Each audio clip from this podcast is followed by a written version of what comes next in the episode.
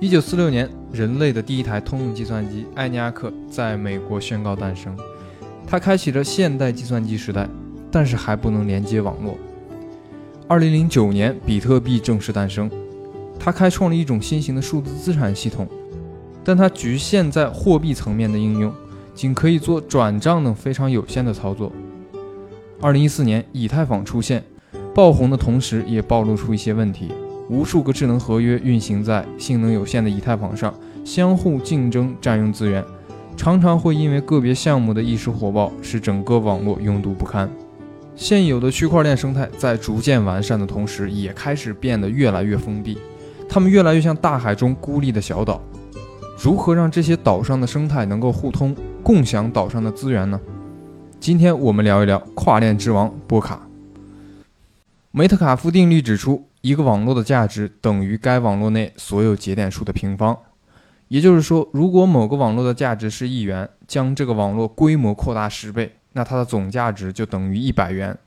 同理，如果扩大到一百倍的规模，那么网络的总价值就达到一万元。比特币和以太坊是目前最流行的两条链，虽然在概念上同属区块链。但在实际应用中，却是两条完全独立的链，相当于两个平行世界，互相独立，无法互通。这些公链不能够互通资源、信息和资产，而且自身问题凸显的同时，也无形地制约着区块链的发展。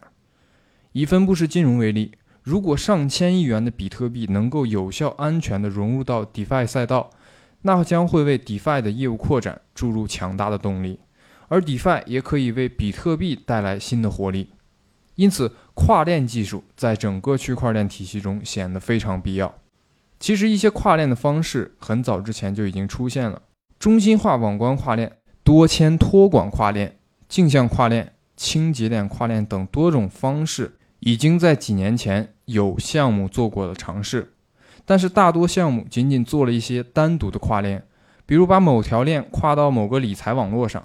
但是这些单个跨链很难形成合力，而波卡的难点在于如何形成网络，就像在两个小岛之间搭一座桥，和在一群岛之间构建网络桥梁，它们之间的实现难度差距是肉眼可见的。二零一五年，以太坊主网上线，它开创了区块链二点零的智能合约时代，开发者可以在以太坊上开发出一系列的智能合约，公链应用的生态价值不断的提升。但是以太坊面临着严重的扩容危机，它的生态暴露出一些问题，比如说在以太坊上，智能合约的可定制性和性能都比较差，而且资源的争夺不断加剧，导致资源价格十分昂贵。特别是以太坊1.0作为一条单链，生态中的应用无法和其他链上的应用直接进行交互，就如同单机时代的手机一样。它的资源有限，而且底层的模式已经严重固化，应用很难获得突破性的创新，这些都是无法逃避而且亟待解决的问题。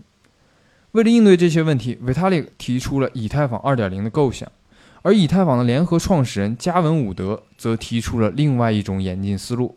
他希望搭建一个能够连接不同区块链的网络，从而实现跨链互通，建立下一代区块链网络的。基础设施，由此波卡诞生了。二零一六年十月，加文博士发布了波卡的白皮书初稿，并开始了自己的设计研发之路。二零二零年五月二十七日，波卡的主网正式上线，开发了四年多的公链项目完成了阶段性的目标，开始了新的征程。这也标志着多链时代的到来。面对很多公链各自为战的现状。波卡将自己定义为一条区块链底层的基础设施，把公链这个局域网组建成一个更大的网络，从而形成更加庞大的网络效应。相当于波卡在各个平台或者生态之间建立一个连通所有生态的交通枢纽网络，而波卡在网络中定位类似于交通集团，它的通证 DOT 就是集团的股票。波卡可以说是含着金钥匙出生的项目。它的创始人是区块链领域的顶尖技术专家，也是将以太坊从技术设计层面落地到代码应用层面的以太坊前 CTO、联合创始人加文伍德博士。他几乎是一个人完成了以太坊最早的 C 加加版本客户端，同时发明了用于智能合约开发的高级语言 Solidity。很多区块链开发者入门都是从以太坊开始的，而他们学习的核心教材《以太坊的技术规范黄皮书》也是由加文博士撰写的。由于加文博士在区块链领域的名望非常高，所以波卡主网在上线之前，就有很多开发者主动积极地参与到波卡生态的建设。在建设过程中，加文博士也发现了一个严重的问题，那就是在2020年之前，很多人在做区块链应用时。难以跳出以太坊1.0底层框架的局限和束缚，这些应用大多局限在去中心化借贷和去中心化交易这类比较简单的 DeFi 赛道上，但这都是属于上一代单链时代的产物。我们不能用单链时代的思维去想象多链时代的区块链世界。就像我们在过去的诺基亚和摩托罗拉的手机时代，能想到的创新也只不过是双卡双待或者滑盖这样的技术细节。我们无法构想出现在在智能手机上基于移动互联网的生态系统。单链的结构性能较低，资源也很昂贵，无法承载起非常复杂的应用。而波卡的多链模式致力于解决单链时代的这些弊端。给未来应用创新带来更多的想象空间。多链的结构相当于计算机里的局域网或者互联网基础协议，它可以形成平行链分链协同，构建一个多链协同的分布式应用生态。白皮书中的定义是这样写的：波卡是一个区块链协议，旨在支持不同开发者创建的平行链，是一个由多条区块链异构组成的区块链集合。其实他在做的是一套基于区块链技术的操作系统，我们可以把它想象成 Windows、Android 和 iOS。我们可以用波卡开发各种各样的应用，也可以把现有的各种应用接入到波卡系统中去。因为波卡系统具有极强的跨链性能，使得生态上的各种应用可以轻松打造很好的交互性，所以“跨链之王”这个绰号也可谓是实至名归。比特币解决了交易的中心化验证问题，以太坊扩展了金融交易的方式，而波卡则希望创造更加通用、更加抽象的模型，用来解决区块链行业的一些底层问题。通过这个基础模型，解决基本的可扩展性问题，比如怎样达到更多的交易，怎样处理网络上日益繁杂的工作。这些问题其实是我们五年前就在讨论的。而这些问题也正是波卡试图解决的根本性问题。波卡的愿景是让区块链再次伟大，他想带领区块链再向前迈出一步。其实跨链并不是波卡的最终目标，它只是实现愿景的一个方式。成为链接所有区块链底层的基础设施，这才是波卡的最终目标和使命愿景。它独特的网络效应也将成为它极具竞争力的护城河。二零二零年五月，波卡主网上线之后，开始全力发展自身的生态系统。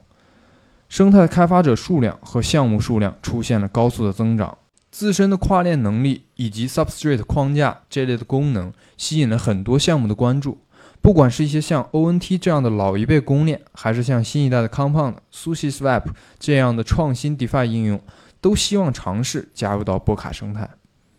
Substrate 是一个完全免费而且开源的框架，它的易用性可以让开发者更容易、更快地构建项目，做到一键发链。而且 Substrate 中很多的功能模块可以根据开发者的需求自己定制。想要做一条链一个 DAPP 的应用，就不需要浪费大量的时间和精力去开发这条链，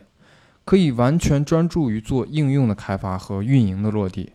那些空气币项目也很难像以前一样打着一直在开发的旗号进行圈钱。二零二一年，波卡的平行链插槽拍卖开始了，波卡的热度持续飙升。我们可以把波卡想象成一条人流涌动的商业街，